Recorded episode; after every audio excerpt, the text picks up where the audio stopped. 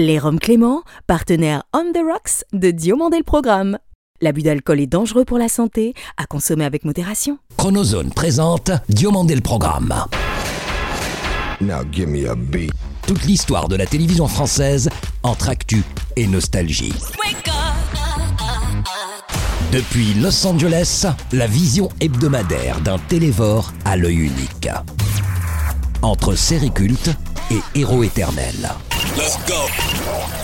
50 ans d'émission, 50 ans d'émotion. Le petit écran en ligne de mire. Ou quand les pages de récréado prennent voix. DLP, c'est maintenant. Diomandé le programme. Retour de vacances avec un sourire jusqu'aux oreilles pour Naya et moi, après avoir fait un nouveau point avec nos diffuseurs concernant votre fidélité au programme et notre développement digital à travers la planète.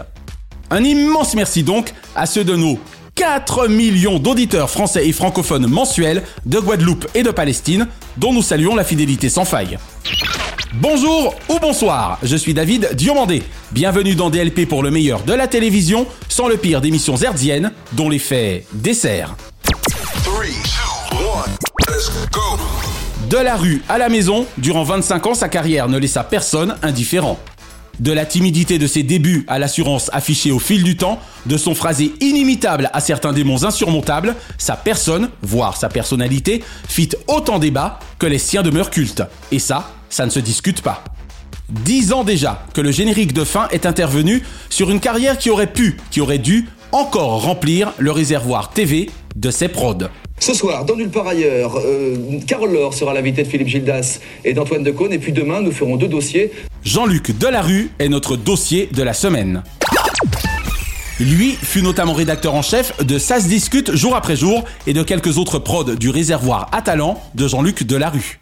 Également réalisateur, documentariste, producteur artistique entre Carson Prod, Tony Comiti, KM Productions et Magneto Presse. Le parcours de notre interlocuteur de la semaine ne peut que susciter qualificatifs amènes. Récemment encore, il rendait hommage à son ancien patron, et néanmoins ami, à travers un documentaire fleuve, instructif autant que constructif. Bonjour, c'est Christophe Janin. Bienvenue dans Dieu mandé le programme. Christophe Janin est l'invité de DLP. Auparavant, retour sur la carrière bien plus longue qu'une page de pub de Jean-Luc Delarue, qui en 25 ans de petit écran et un brin de fantasy aura laissé une empreinte indélébile dans la grande famille de la télévision française. Et puis la NASA qui se relance à la conquête de Mars après 17 ans d'interruption. On repart sur Mars, la planète rouge. Les Français sont associés à cette nouvelle aventure. Longtemps, il fit partie du top 50 des personnalités cathodiques préférées des Français. Lui, l'enfant de la télé surdoué, également sur les ondes FM. Je ne suis pas le, le dernier. Et Olivier Derangeant qui est avec moi aujourd'hui sait que c'est plutôt plus qu'à mon tour. Auditeur au standard. on le boit, Florian qui du reste, dès 1988, croisait la route d'une certaine Miss Hockey entre M6 et Europe, Flavie Lecanu, qui du haut de ses 14 ans avait pour notre Jean-Luc Delarue national le cœur qui, s'enflammant, rose. The winner is. C'est comme ça qu'on dit, hein. Le gagnant est. Le numéro 6, Fleur le Canu. Yeah La vie, ma fille Ok, ma copine, ok. Flavie Miss Hockey 88 Jour après jour, les scrupules qui peuvent freiner une carrière ambitieuse s'effacèrent du caractère de l'un de vos Français de cœur.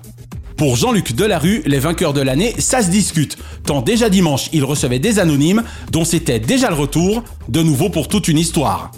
Bienvenue sur le plateau, ça se discute. Ce soir sur le plateau, vous allez faire des retrouvailles. Nous accueillons ce soir des héros de sitcom, des chanteurs de tubes à succès, mais aussi des célébrités du petit écran qu'on n'a pas oubliées. Quelques jours avec eux et les interviews confessions de Monsieur Oreillette, et l'on avait le sentiment de 40 ans à deux. Euh, tes 40 ans à toi, de carrière, mes 40 ans tout court que j'ai eu avant l'été, et les 40 ans de cette chaîne. C'est vrai qu'à la maternité, t'as demandé un poste de télé d'entrée. Demandez un poste de télé d'entrée avec, s'il vous plaît, livré dedans l'image de Michel Drucker. Animateur talentueux des années 90, Jean-Luc n'eut évidemment aucun mal à entrer dans la France 2000 d'un univers qu'il maîtrisait de bout en bout, et qui, de ses sept d'or à ses globes de cristal, n'avait pour lui plus aucun secret.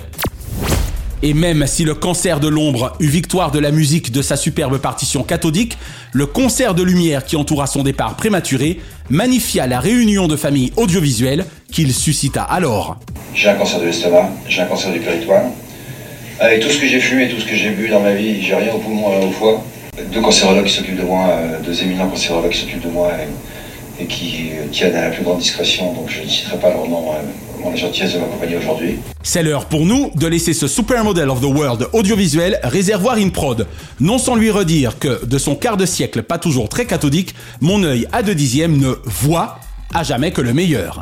Ici, au centre des grands monuments euh, de Paris, au cœur de la France, au cœur de l'événement, comme France 2 a choisi euh, de vous faire vivre donc ce passage de millénaire.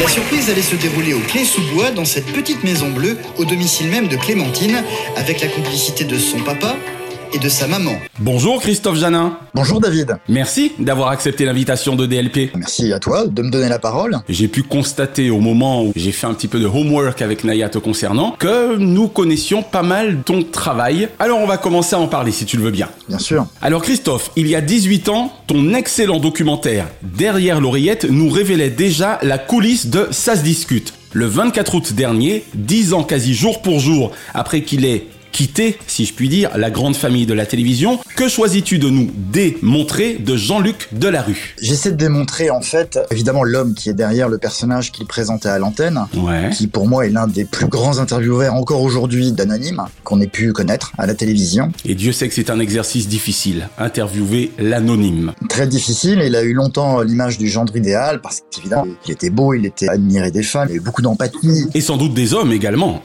disons-le. Bien sûr. En fait, tout le monde, on le disait le gendre idéal parce que les mères l'imaginaient comme mari de leur fille, les mecs voulaient être son meilleur ami, les femmes le voulaient comme fiancé. Il y avait quelque chose de très charmant chez lui. Mais évidemment, c'était un personnage qu'il jouait dans l'émission, avec énormément de talent. Bien sûr. Et l'idée, c'était de montrer aussi quel était l'homme derrière cette image-là.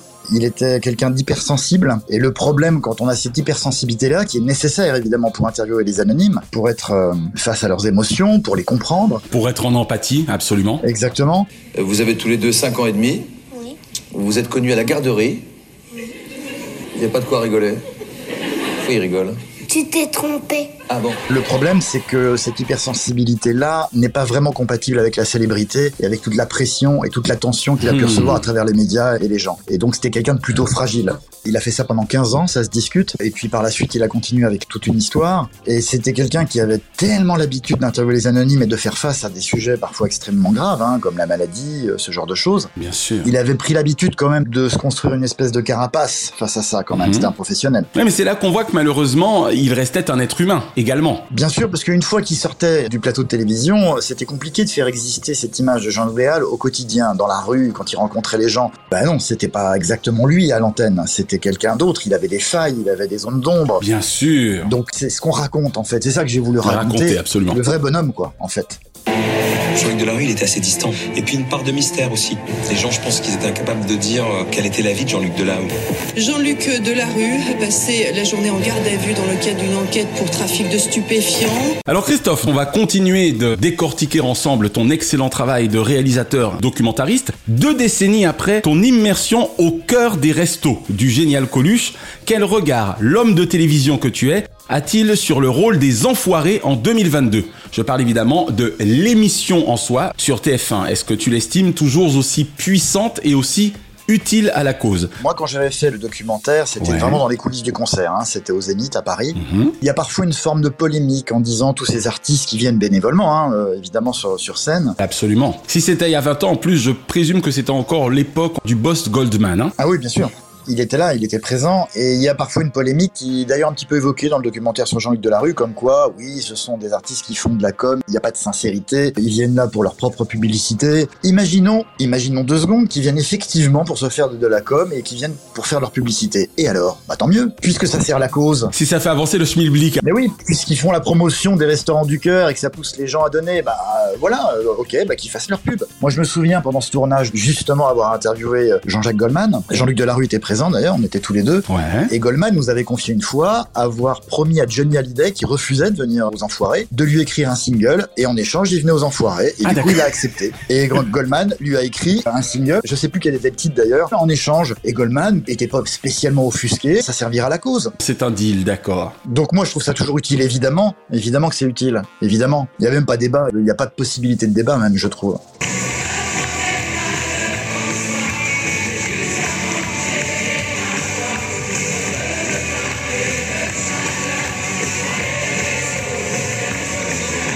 C'est le téléspectateur Christophe Janin qui a eu envie de devenir réalisateur de Au cœur des restos À la base, moi je travaillais déjà pour Jean-Luc Delarue. Donc c'est une proposition de Véronique Colucci qui avait très envie de montrer les coulisses. La veuve de Coluche, d'accord. Et comme Jean-Luc Delarue avait un peu le vent en poupe à l'époque, elle a proposé que Réservoir Prod s'en occupe et Delarue s'est tourné vers moi parce qu'il savait très bien que j'aimais ce genre d'exercice. D'accord. Donc on l'a fait ensemble. On sent bien une réelle amitié hein, et une complicité entre feu Jean-Luc Delarue et toi. Au-delà, par-delà tes documentaires, j'ai envie de dire. Bien sûr, bah, on a travaillé ensemble pendant 12 ans, s'est connus à la radio, à Europe 1, quand il présentait la matinale. Ouais. Et quand il a décidé de quitter Canal Plus et passer sur France 2, il m'a emmené avec lui. Avec lui, ouais, c'est génial. Quand il a créé Réservoir Prod, donc j'ai fait partie des 15 premières personnes, en gros, qui étaient là, Le noyau dur, le premier cercle. qui ont imaginé ça se discute et les débuts, quoi. Donc euh, forcément, ça crée des liens. Bienvenue sur le plateau, ça se discute.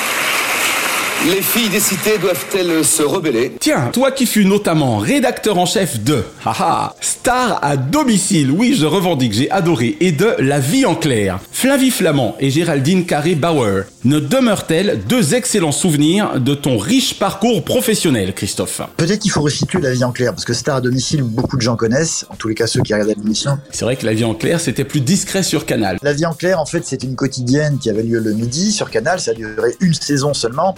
Eh oui, eh oui. Et c'était un peu bon, classique, euh, un peu comme la grande famille, sauf qu'il n'y avait pas d'anonyme qui venait témoigner. C'était des chroniqueurs autour d'une table, chacun avait ses, ses spécialités. C'est ça, voilà. Vincent Ferniaud s'occupait de La cuisine. Voilà, il y avait Pierre Mathieu qui faisait le rigolo euh, en allant Eh tester oui. beaucoup de choses. Il y avait Christophe Jiquel, il y avait beaucoup de monde en fait qui participait. C'était génial. Et il y avait Géraldine. Tout ce qui a un début a une fin. Et alors maintenant je saute et et je vole là. Trinity, on dirait Trinity. Après euh, la vie en clair. Exactement, qui était la maître d'œuvre, quoi, qui était la présentatrice principale. Ah, absolument. Ça, c'était un truc qui existait depuis toujours à Réservoir Prod. On travaillait souvent en binôme, euh, les rédacteurs en chef. Il y avait le rédacteur en chef plateau et le rédacteur en chef image. Ok. Moi, j'étais dans la spécialité rédacteur en chef image. Ça veut dire quoi? Ça veut dire que je m'occupais de tout ce qui était reportage Très à l'extérieur. Donc, j'avais assez peu de relations avec Géraldine Carré. D'accord. C'est pour ça que j'explique ça Que tu resitues très bien. Ok, ok, ok. en détail. Flavie Flamand, beaucoup plus évidemment, parce que des stars à domicile, on avait au maximum trois dans l'année. Ouais. Ça restait des émissions exceptionnelles. Donc à chaque fois, on vivait ces moments de manière assez intensive. Bien sûr, voire intense. Voilà. Au début, les deux premières années, on était à l'Olympia, qui est un lieu un peu magique. Donc on était tous ensemble. Donc on vivait les choses euh, fortement. C'était un peu moins le cas sur la vie en clair, qui était là tous les jours, où c'était un peu, voilà, c'est un peu l'usine. Une quotidienne, c'est très très dur, quoi. Eh oui, Il eh y a oui. beaucoup de travail, on va très vite, on a peu le temps de se parler. Et donc je la voyais assez peu. On a dû échanger trois mots dans l'année. Ah bon, très bien. bon, en tout cas, je suis fan. Et puis cette émission a été injustement arrêtée puisqu'elle avait de très bonnes audiences. Ouais, tu vois. Hein. Pour une émission en la clair, case en euh, clair, sur, voilà. le midi sur Canal. Mais ça, c'était encore des histoires de, de... Cuisine interne. Et c'est ça, il était plus en odeur de sainteté. À ce moment-là, Jean-Luc Delarue, c'était le début de la chute, en fait. Ça commençait à aller mal. Et Canal Plus avait décidé de ne plus faire affaire avec, Avec lui, lui. et lui préférer un autre producteur. Et là, on a perdu le contrat, quoi. Ah, ça rigole pas, hein Non, non, bah, Restons positifs avec pour le coup Stars à domicile parce que sincèrement, tu me dois quelques boîtes de mouchoirs pour ne pas dire la fameuse marque que tout le monde connaît. Hein c'était fait pour, hein. Ben, je sais. Et comme je revendique mon côté fleur bleue, ça marchait, mais alors à fond sur moi, franchement. Très franchement, parce que j'ai eu de la chance de travailler, que ce soit Jean-Luc Delarue ou Franck Sora, qui n'étaient pas des cyniques. Ouais. C'était des gens qui faisaient ça par passion. Plus d'une fois, parce qu'évidemment, moi, je leur montrais les surprises avant l'enregistrement de l'émission. Enfin, au début, c'était en direct d'ailleurs. Uh-huh. Donc, ils visionnaient les surprises avec Flavie pour savoir. Et plus d'une fois, je les ai vus pleurer, moi. hein. Ah, c'est génial. Et c'était pas des adolescents, hein. C'était des grands garçons. Donc, évidemment qu'à tout âge, on pleure quand on regarde Bien domicile. Sûr. Et évidemment, c'était obligé. C'est une émission qui amenait le merveilleux là où normalement il n'existait pas. C'était dans le quotidien des gens, à leur travail, dans les magasins, chez eux évidemment. Dans la rue, on a fait des- un truc dans un embouteillage une fois. Et d'un seul coup, ça devenait une comédie musicale. C'est ça, teinté de romantisme, ai-je presque envie de dire. Mais oui, et avec ce moment magique de la chanson. Au début, lorsque le chanteur ou la chanteuse débarquait, il y avait ce moment un peu suspendu dans le temps qui durait 3-4 minutes, qui était la chanson. Ça ne se disait pas bonjour. Ah, mais oui, c'était le débarquement. Ça a l'air de rien. Très souvent, quand la star débarquait, on n'avait pas beaucoup d'émotions sur les visages parce que c'était de la stupeur. Et c'est pendant la chanson que d'un seul coup, le ou la fan réalisait ce qui lui arrivait et que l'émotion naissait et s'épanouissait. Et là, elle embarquait le spectateur évidemment en même temps. Et vous n'en ratiez une miette, hein, ça c'est clair. Et la seule surprise qu'on a fait sans chanson, c'était avec Jamel Debbouze. C'est la toute dernière qu'on ait tournée. Et ben, ça marchait moins bien. Parce qu'il n'y avait pas la chanson. Il n'y avait pas ce moment suspendu dans le temps. Eh oui, aïe aïe aïe aïe aïe. Et euh, c'était une belle émission, quoi. Et puis, eh, sincèrement, Flavie était l'animatrice idoine, on peut le dire quand même. Hein. Oui, oui, parce qu'elle avait cette sensibilité à fleur de peau qui faisait qu'elle vivait Ah les ouais. émotions en plateau. Elle, elle pleurait vraiment, comme tout le monde, hein, en plateau. Il m'a tout appris en fait hein, sur ce tournage. Et je me suis laissée complètement porter aussi par, euh, euh, par Jean-Luc. Il m'a fait bosser la technique, euh, vraiment. C'était quoi ta surprise préférée Je crois que j'ai beaucoup été touché par la prestation de Nolwenn, le roi. Ah oui. C'était une petite fille, il me semble, pour Nolwenn le roi. Voilà, la magie de ce moment m'avait particulièrement touché. Parce qu'on sent que Nolwenn aime les gens. En fait, elle sortait de la Star Academy à ce moment-là. Elle venait de gagner. Uh-huh. Elle était six mois avant spectatrice de Star à domicile. Et d'un seul coup, elle se retrouvait, elle, l'héroïne, la star qui débarquait. Voilà, c'est ça. Et je crois qu'elle l'a dit d'ailleurs, que ça lui faisait drôle et tout. Enfin, c'est, elle a beaucoup d'humilité aussi, donc euh, c'est tout ça qui a dû me toucher à l'époque. Elle l'a fait avec d'autant plus de générosité, parce qu'elle savait très bien ce que ça pouvait signifier pour sa fan qui était en face. Bien sûr. Et on l'avait fait à Mantes-la-Jolie, dans un quartier HLM particulièrement où ça craint, quoi. hein, on va pas, voilà. Hmm. Là où pour le coup le merveilleux n'avait pas lieu d'être, et ce qui avait décuplé l'émotion des parents et de la petite fille qui s'attendaient pas une seule seconde à voir sa vedette euh, débarquer là. Eh C'était ouais, un moment assez fort. On l'avait fait en semi-direct, donc après on l'avait emmenée à l'Olympia. Juste après la surprise, elle avait vraiment vécu tout le parcours, le trajet avec la star, et puis elle était arrivée sur scène à l'Olympia avec tout le public qui l'acclamait. Elle était dans tous ses états, exactement. Difficile d'imaginer ce qui pouvait se passer dans sa tête, mais c'était assez fort, ouais. Franchement, je voulais, je voulais, je voulais voir Nolwenn et. C'est vrai Et là, je la vois. Et tu sais que nous, on te voit tous au studio. Tu veux nous entendre? Oui. Ça, ce sont plein de grosses bises du plateau de Star à domicile. Quel exercice a-t-il ta préférence, Christophe? Celui de documentariste ou de réalisateur de fiction? Je dissocie évidemment les deux choses. On a l'impression que ça pourrait être des frères jumeaux, fiction et documentariste. Et je suis sûr que non. Le monde de la fiction et le monde de la télévision, ça n'a rien à voir. Il y a le mur de Berlin entre les deux. Je veux bien croire. C'est deux manières de travailler différentes. On en avait parlé avec ton collègue David Oureg sur Germinal. Bah voilà. Donc c'est vraiment deux approches différentes, c'est des familles différentes de gens, une manière, des traditions différentes. out Donc moi, évidemment, j'adore la fiction parce que j'adore l'imaginaire. Ça aura toujours ma préférence, évidemment. Mais dans les deux cas, de toute façon, on parle de storytelling. Absolument. Il faut un début, un milieu, une fin. Il faut jouer avec les émotions des gens pour capter leur attention et essayer d'être le plus honnête possible. Donc de toute façon, les deux exercices sont formidables et passionnants. Bien sûr. Forcément, quoi. Exactement. Tiens, d'ailleurs, faisons un léger aparté rapide pour ce magnifique Jean-Luc Delarue 10 ans déjà. Un petit aparté pour préciser que c'était un choix éditorial de ta part, que j'ai trouvé d'ailleurs plutôt audacieux, surtout pour la première chaîne d'Europe, de le faire totalement sans commentaire. C'est vrai que c'était pas gagné. Parce que, le- comme tu dis, la première chaîne d'Europe, TF1, d'abord ne met jamais de documentaire en prime time, ça n'existe pas. Donc bravo pour la confiance acquise, hein, quand même. Il l'avait fait il y a 6-7 ans pour raconter l'élection d'Emmanuel Macron, Ouais. pour toute sa campagne, mais c'est la seule fois où il l'avait fait. Très beau documentaire. Mais on pourra toujours dire que c'était post-élection, donc il Oui, était oui. déjà président, voilà. Et puis c'était dans l'actualité, il y avait le buzz autour. c'est ça, c'est ça. Ils avaient surfé sur la vague. Donc un documentaire comme on a fait là, ça n'existe pas sur TF1, d'autant plus sans voix off. Alors comment les as-tu convaincus? Mais ils étaient pas convaincus au départ, justement. Donc, c'est quand ils ont vu la première partie que là, ils ont commencé à sérieusement considérer le fait qu'effectivement, ça pouvait être sans commentaire. Mais il a fallu les rassurer. Donc, donner un espèce de rythme, une efficacité dans le récit, dans le montage. Voilà. On les rassurait sur le fait que non, le spectateur ne décrocherait pas, que tout serait, entre guillemets, balisé. C'est-à-dire que le spectateur ne serait jamais perdu.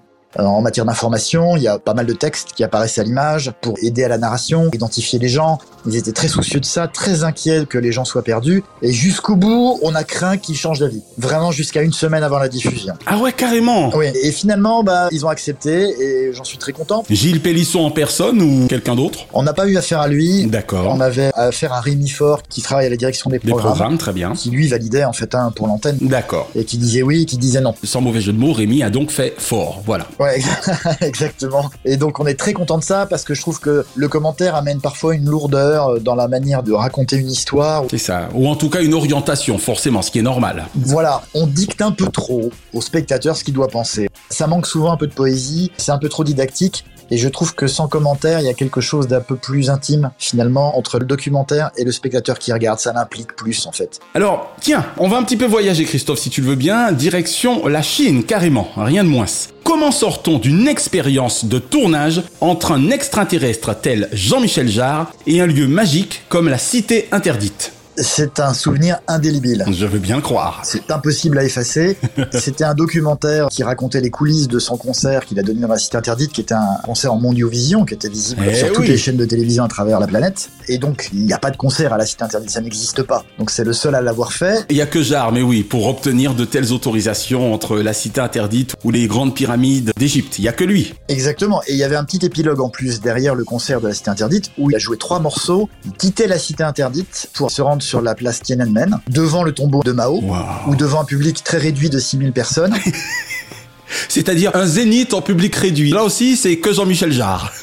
Il a joué sur une autre scène. Là, ça n'a pas été diffusé à travers Le monde, ouais. mais que pour la Chine, pour les Chinois. Il a joué encore des morceaux. Alors là, sur la place Tiananmen, qui est le lieu ultra sensible pour le gouvernement chinois. Et comment Personne n'a oublié les événements. Depuis les manifestations étudiantes dans les années 80, Et ouais. il a réussi le tour de force de pouvoir jouer à cet endroit-là. Donc effectivement, c'est un extraterrestre, Jean-Michel Jarre. C'est quelqu'un qui est un obsessionnel, donc c'est très compliqué de travailler avec lui. L'entourage, évidemment, les gens qui travaillent avec lui, mais même quand on fait un documentaire. Parce que comme tous les obsessionnels, c'est des gens qui sont introvertis, qui se mettent facilement en colère, qui vont avoir des obsessions sur le moindre petit détail, ils s'occupent absolument de tout, mais de tout, quoi. Pendant que tu dis ça, Naya me fait les gros yeux. Ah bon?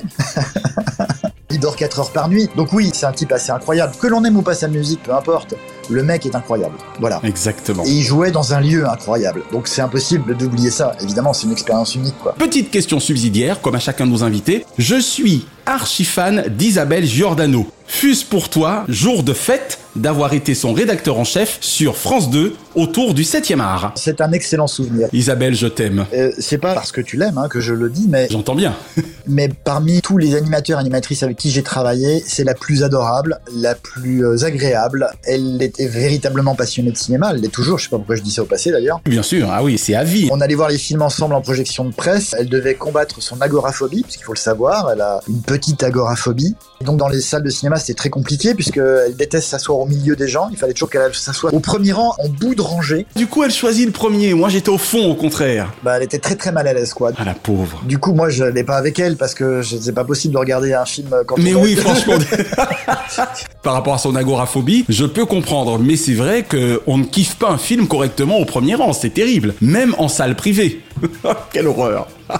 Et surtout, ce que j'appréciais chez elle, c'est qu'elle n'était pas du tout star, dans le sens où elle pouvait très bien annuler un truc pour dire faut que je rentre à la maison, je dois faire à manger à mes enfants. Oh. Ça, j'ai jamais entendu un animateur ou une animatrice me dire ça de toute ma vie, quoi. Elle, si elle avait des priorités, c'était ça, c'était maman. La famille, ouais. Et elle s'occupait de ses enfants. Donc, euh, il y avait quelque chose de très naturel, de très chaleureux avec elle. Je garde un excellent souvenir de Isabelle Giordano. Eh ben, cher Christophe, en tout cas, merci pour cette première partie d'interview. Et on va maintenant embarquer ensemble dans ton univers télévisuel, non plus de professionnels, mais de téléspectateurs, si tu en es d'accord. Euh, je suis d'accord, évidemment. Quelle ancienne série ou ancien feuilleton regardes-tu encore aujourd'hui ou serais-tu susceptible de regarder facilement? Je revois assez peu les séries parce qu'il y en a tellement de nouvelles que le temps manque. Surtout quand on bosse, ça c'est clair. J'avais fait l'effort de revoir l'intégralité de Twin Peaks quand la saison 3 était arrivée. Bon, c'était il y a quelques années maintenant. Oh Donc là, oui, j'avais fait l'effort de tout revoir parce que c'est une série dans les années 80, j'étais ado, qui m'avait profondément marqué. Et pour cause. Donc ça, c'est un vrai souvenir fort. Mais oui, bien sûr. C'est évidemment très perché, particulièrement la saison 3, mais les deux premières saisons étaient quand même très accessibles.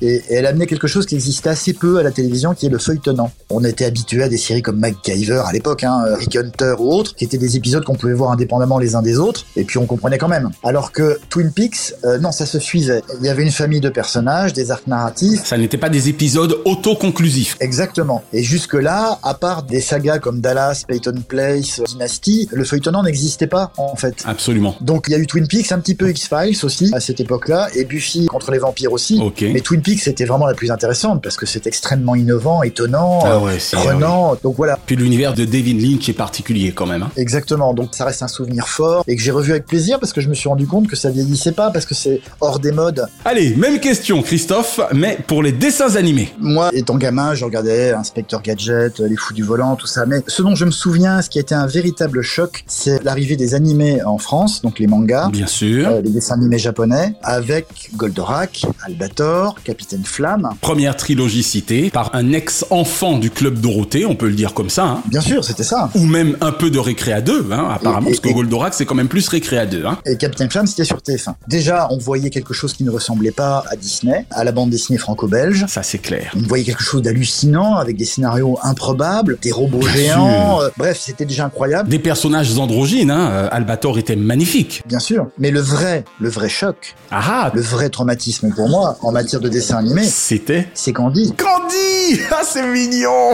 Au pays de Candy, comme dans tous les pays, on s'amuse, on pleure, on rit.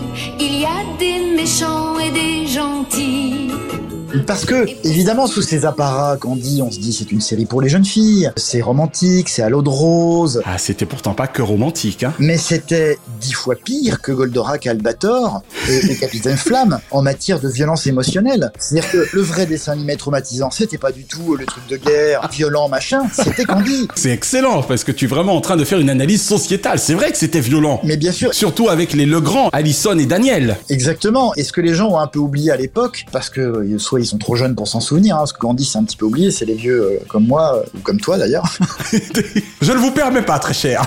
C'était une petite fille malheureuse, Orpheline, alors exactement, a priori inoffensive. adoptée. Et donc, je pense que les gens de la chaîne se sont pas méfiés et ne visionnaient pas les épisodes avant la diffusion. Et elle tombe amoureuse d'un certain Anthony, donc qui est un riche jeune homme, donc euh, fils de bonne famille. Évidemment, c'est un peu comme Roméo et Juliette, leur amour ne Bien peut pas exister, tout le monde s'y oppose, mais ils s'aiment quand même et ils tombent vraiment amoureux quand même. C'est une belle histoire d'amour Au départ. qui se finit ultra tragiquement puisque Anthony fait une chute de cheval, Mais oui, Il il, meurt. meurt, absolument. il meurt dans un dessin animé pour les enfants. Le gars qui spoil en plus.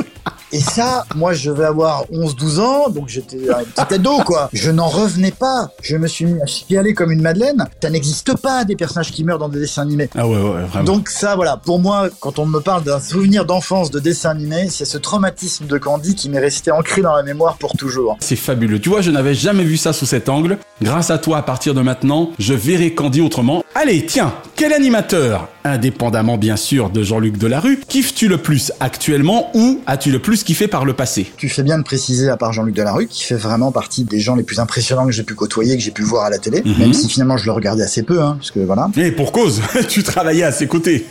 Souvent en direct. Bah oui, bien sûr. J'ai du mal à départager Thierry Radisson de Michel Denisot, D'accord. parce que c'était de grands intervieweurs de People, Ah, ça c'est clair. dans des registres très différents. Ardisson dans le côté rentre-dedans, parfois trash. Alors pourquoi vous êtes devenu une star? Aussi vite Parce que vous n'avez pas les, les, les sourcils trop maquillés, pas les seins refaits, c'est ça Revendiqué de surcroît. Tout à fait. Et Denisot dans une forme de sobriété que j'ai trouvé très impressionnant dans le choix de ses questions avec peu de mots. Quand il faisait Mon Zénith à moi sur Canal+, par exemple. Mais un côté très british, très classe. Exactement.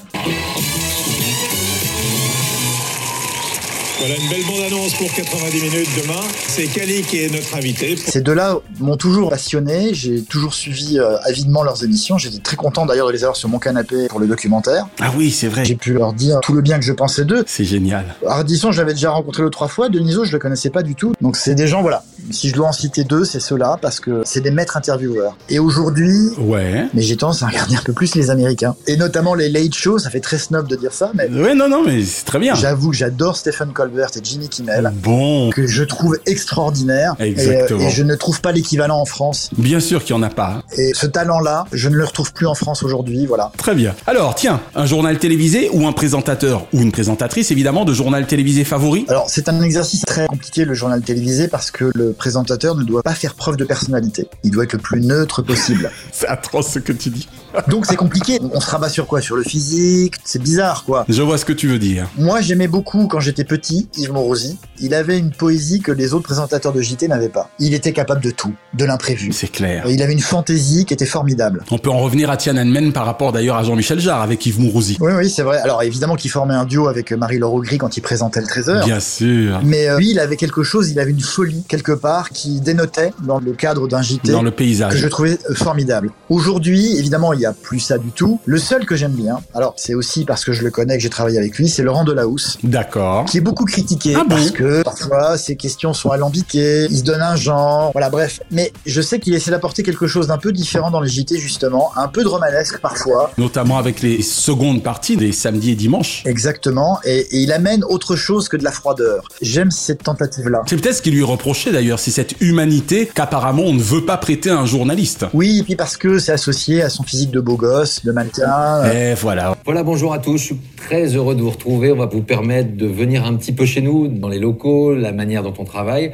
et nous suivre. Là, on sort de la conférence de rédaction, on a fait le conducteur. Donc euh, c'est compliqué pour lui, mais je sais en tous les cas que c'est un garçon au quotidien qui est très sincère, qui est pas bouffé du tout par le star system. Euh, C'est quelqu'un de normal, quoi. Voilà. Moi je l'aime beaucoup. Et du coup, j'ai une petite tendresse pour lui. Euh, si je dois en choisir un aujourd'hui, ce sera lui, quoi. Je reste un fan absolu de Un jour, un destin. Et toc. Ah oui, mais c'est formidable, un jour un destin. En plus, je connais très bien ceux qui fabriquent l'émission. Magnéto Presse. Hum, Désolé, j'avais envie de la faire. c'est Magnéto Presse, la boîte de production. Euh, rédacteur en chef, c'est Erwan, avec Fabien, qui sont tous les deux aux commandes et qui font un travail extraordinaire. Et enfin Christophe, tout genre confondu, quel est le nom de ton programme favori de tous les temps Moi, j'avais deux passions quand j'étais gamin, c'était le cinéma et la littérature. Je lisais énormément. Elles sont toujours présentes. Donc, je peux pas en choisir une, je ne peux en choisir que deux des émissions. Il y avait Apostrophe, qui est devenu par la suite Bouillon Culture de Bernard Pivot. Absolument. Où j'ai appris que le mot intellectuel n'était pas une insulte. Et il parlait de choses absolument passionnantes. Donc je devais être le seul môme de 13 ans ou 14 ans qui, le vendredi soir... Nous étions au moins deux, absolument. à 23 heures à regarder Bernard Pivot. Bonsoir à tous, bonsoir euh, Jean-Luc Godard. Bonsoir. Alors, euh, Dieu, pourquoi? Bien, euh, l'explication tout à l'heure quand nous évoquerons votre dernier film, euh, hélas euh, pour moi. Pour moi, c'est un souvenir très cher. Et pour le cinéma, c'était l'émission Cinéma Cinéma qui passait, pareil, euh, très tard le soir. Sur France 3, enfin FR3. Ouais, exactement. Je comprenais pas toujours tout, les références, tout ça, parce que c'était beaucoup sur le cinéma hollywoodien des années 50. Mais il y avait des moments de pure magie et de pure poésie. Et alors évidemment, ça marchait pas du tout en audience. Hein. C'est clair. Mais entendre parler de Hitchcock, de Kekor, d'Elia Kazan, bah, évidemment, d'Orson Welles. Ah mais oui, que je connaissais pas. Mais la manière dont ils en parlaient me donnait envie de les voir. Donc euh, voilà, pour moi, ça, cinéma, cinéma, c'est extraordinaire. Donc cinéma, cinéma, apostrophe, excuse-moi, j'en choisis deux au lieu d'en choisir une. Christophe Janin, merci d'avoir répondu aux questions de DLP. Merci David et Naya, moi je suis assez bluffé. Je trouve ça même assez dingue de répondre à une interview sur la télévision française, sur un média qui est basé à Los Angeles.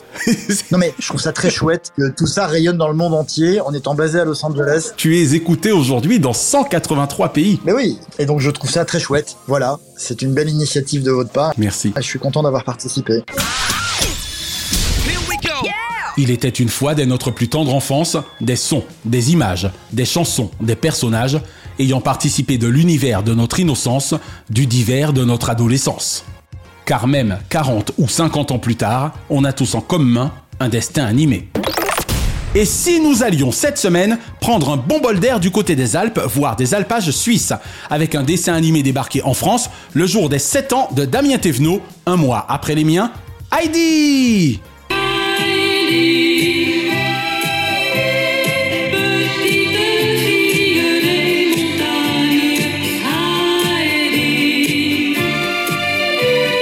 52 épisodes que nous dûmes une fois encore au savoir-faire nippon, rompu à l'exercice de parfaitement restituer l'âme de l'Europe à travers ses coups de crayon et au studio Zuyo Eizo, pardon pour la prononciation, ancien nom de Nippon Animation. Mon premier contact de gamin avec ces aventures bucoliques et bergères fut celui avec leur générique, plus mélodieux que mélancolique, porté par la voix perchée de Daniel Lican. Un titre enjoué qui annonçait la couleur quant à la vie saine et simple de l'héroïne de Johanna Spiri, issue de deux ouvrages et devenue sur TF1 une jeune amie pour les téléspectateurs de sa génération dès le 22 décembre 1979 dans Les Visiteurs de Noël. Heidi est une petite orpheline de père et de mère depuis l'âge d'un an. Bien que ce soit sa tante qui l'élève depuis son tout jeune âge, ce sont surtout des étrangers qui s'occupent d'elle la plupart du temps. À l'instar de Rémi sans famille, tout n'est pas gai au départ pour cette petite orpheline élevée par la sœur de sa mère, sa tante Dite. Pour autant, elle trouvera en l'amour de son grand-père paternel et son chalet de montagne l'épanouissement nécessaire à sa vie de petite fille, notamment grâce à l'amitié de son camarade Pierre et d'une adorable chèvre, Blanchette. Ah, Blanchette, bonjour. Tu as dû bien dormir, tu as bonne mine ce matin. Est-ce que ça te plairait d'aller dans la montagne avec les chèvres? Oh, bien sûr, grand-père, je peux y aller. À tel point que lorsqu'elle sera confrontée à l'art de vivre à la ville face au gigantisme de Francfort et à son éducation rigide, l'épreuve sera terrible. Sans compter l'animosité viscérale de Madame Rougemont, dont tante dite elle-même ne semble parvenir à la préserver. Nous sommes à Francfort, mon enfant. Hum, allez, allez, monsieur Auger attend pour reprendre la leçon. Regarde ce que tu as fait. Écoute-moi bien, Adélaïde, si tu ne veux pas rester sagement assise, il faudra que je t'attache à ta chaise, c'est compris Privée de Pierre, Blanchette et de son grand-père, oppressée par le bruit et la fureur de la ville, Heidi ne trouvera alors réconfort qu'en une amitié solide avec Claire, fille de la riche famille chez laquelle elle réside, paralysée de naissance, elle aussi prisonnière des conventions, en plus de son fauteuil roulant. Mais qu'est-ce que tu imites? Hercule, c'est comme ça qu'il jappe. Ah bon? Je ne spoilerai la fin des mésaventures de Heidi, Pierre, Claire, tante Dite, grand-père et monsieur Gérard, le père de Claire, mais je puis vous assurer que j'ai beaucoup pleuré également avec Heidi, comme avec Rémi et Candy. Mais nous savons tous que le destin d'un animé est de se bien finir, et fort heureusement pour Heidi et ses amis, leurs péripéties ne feront ainsi exception à la règle. Y a vraiment pas Heidi. La montagne, ça vous gagne. Oh là, Heidi, oh là là, Heidi, oh. De Récré à 2 au Club Dorothée, de Disney Parade à Disney Channel, de Cellulo ou Décode pas Bunny à sa cartoon, toujours les dessins ont animé notre vie et à dessin animé notre avis. Alors, vive les Warner Brothers, Jack and Sam et Walter Lance, William Hanna et Joseph Barbera, Tex Avery et Walter Disney, et vive les dessins animés!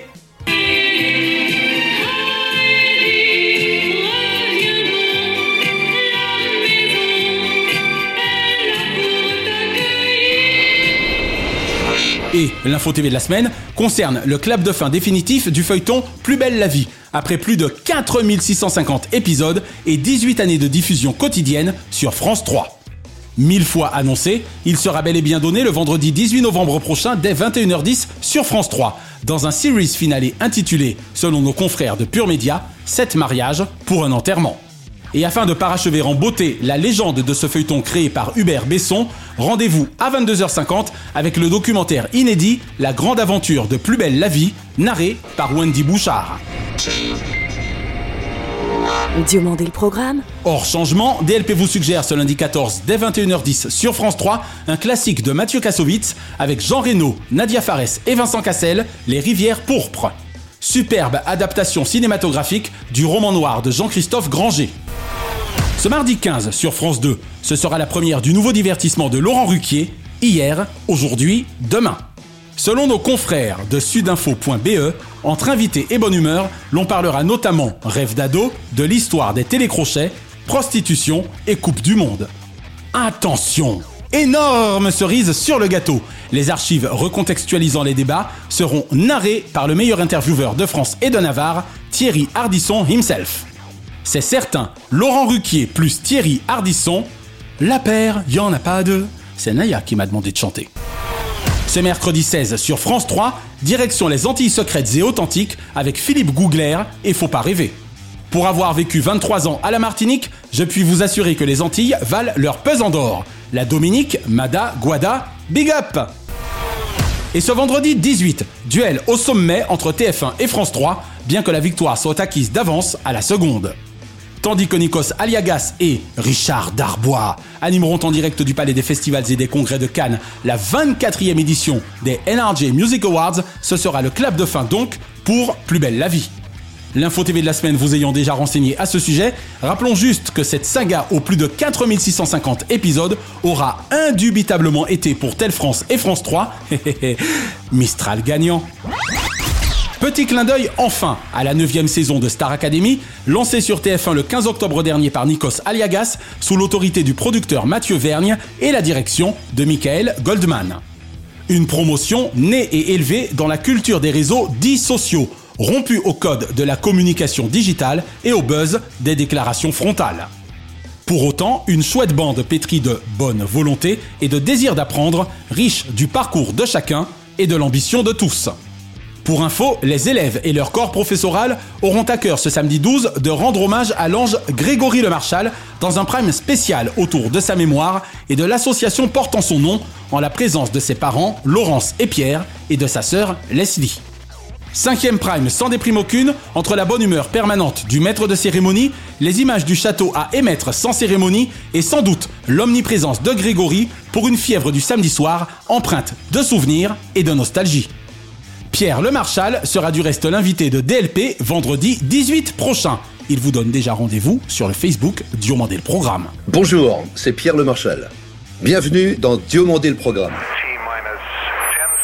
Chaque semaine, nous concluons votre rendez-vous 100% télévision avec les bougies de ces héros. Et comme le performait si merveilleusement notre Johnny National, pour lequel vivre pour le meilleur n'était une vaine promesse, quelques cris de joie pour allumer le feu de la vie donnent également l'envie d'entendre.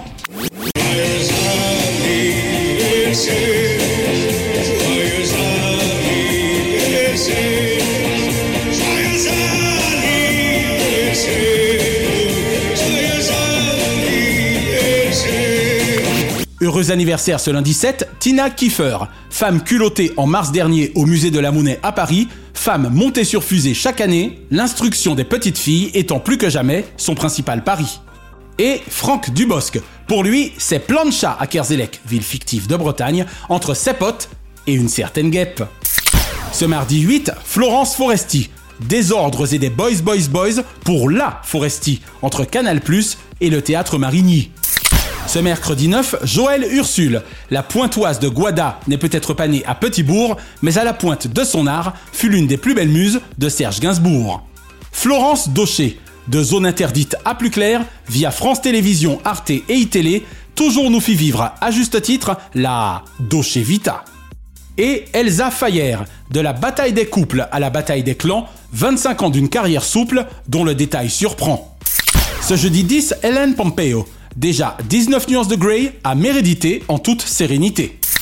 Ce vendredi 11, Callista Flockhart, depuis 20 ans, Supergirl d'Indiana Jones. Et Leonardo DiCaprio, depuis 30 ans, Superboy au Dow Jones Hollywood. Ce samedi 12, Patrick Sabatier. Si avis de recherche il y avait sur l'un des meilleurs animateurs d'émissions de variété des 80s 90s, Sébastien Drucker Foucault et Sabatier seraient tous à la une du dit palmarès. Et ce dimanche 13, Joe Mantegna, As We See It, le dernier parrain parmi les esprits non criminels de Hollywood. 75 fois merci de vos 45 années d'une carrière au-delà des lois de la celebrity. Whoopi Goldberg, de mon point de vue depuis 15 ans, l'un des piliers du talk matinal d'ABC, a The View imprenable. Et Kanza Braiga, le bien étant ici l'ennemi de Manal, sa carrière littéraire en France bleue est une véritable love story avec celle-ci. Une pensée enfin pour les cultissimes Diana Plato, Raymond DeVos, Ennio Morricone et Philippe Gildas, qui étaient nés respectivement les 7 novembre 1964, 9 novembre 1922, 10 novembre 1928 et 12 novembre 1935. La semaine prochaine donc, Pierre Le Marchal, cofondateur de l'association Grégory Le Marchal aux côtés de son épouse Laurence, chanteur de variété française et brillant spécialiste du don d'organes par la force des choses autant que par conviction, sera l'invité de DLP. Et nous consacrerons notre dossier à Pascal Nègre, ancien Pygmalion des gagnants de Star Academy, PDG d'Universal Music France durant 18 ans, ayant signé les plus beaux albums de Johnny et selon moi, l'un des plus grands experts mondiaux de l'industrie musicale.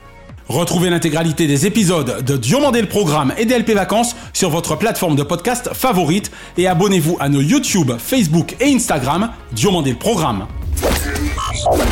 DLP est produit par Tronzone Corp Burbank, Californie. Intégralement monté, mixé, réalisé par The Best, Naya Diamond. C'est quand même bien grâce à elle qu'on est à plus d'un million d'auditeurs par semaine. Oui, madame.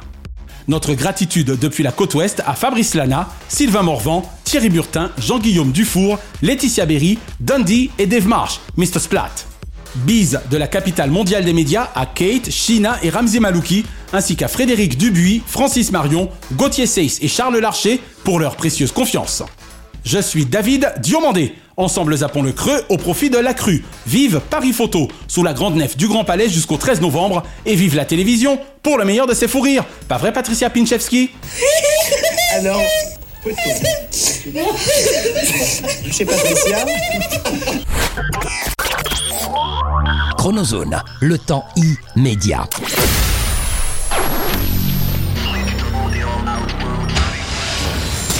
Bonjour, c'est Pierre Le Marchal. Je suis ravi de pouvoir être avec David et Naya le 18 novembre prochain dans Diomandé le programme.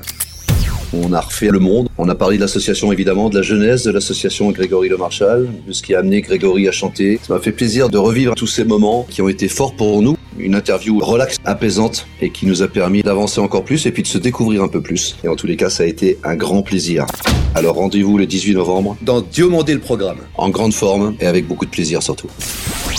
Merci d'avoir apprécié Diomandé le programme avec les Roms Clément. L'abus d'alcool est dangereux pour la santé, à consommer avec modération.